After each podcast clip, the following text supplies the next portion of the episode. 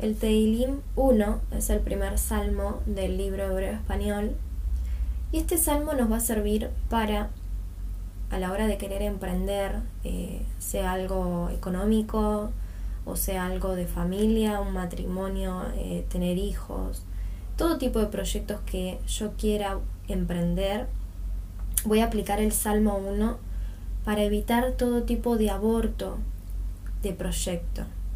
¿Sí? Por empezar tenemos ese punto.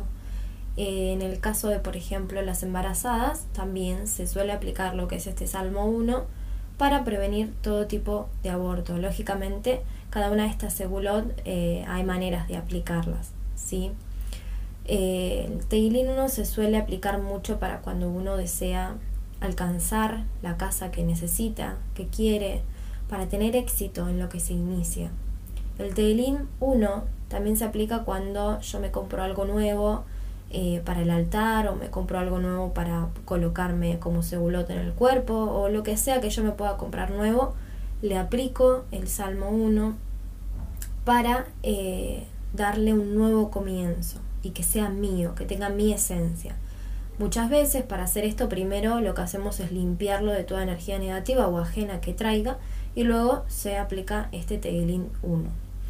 También eh, el Teilin 1 lo vamos a utilizar para ahuyentar a todo tipo de personas injustas de nuestro camino, todo aquel que se maneje eh, lejos y libre del eterno también.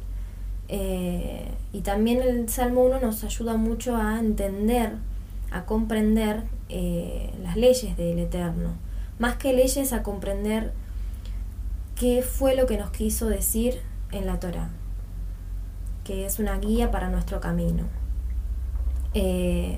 También este Salmo 1 se aplica cuando uno necesita encontrar de nuevo el rumbo, volver hasta al rumbo que venía caminando, si uno se desvió por situaciones que le pasó, entonces aplica el Salmo 1 también para seguir siendo honesto en lo que haga, eh, para que alcanzar esa fuerza, esa fortaleza que necesito para seguir siendo honesta y no fallar en el camino. El Salmo 1 se puede usar para muchísimas cosas. Te lo voy a dejar leído para que lo, lo tengas.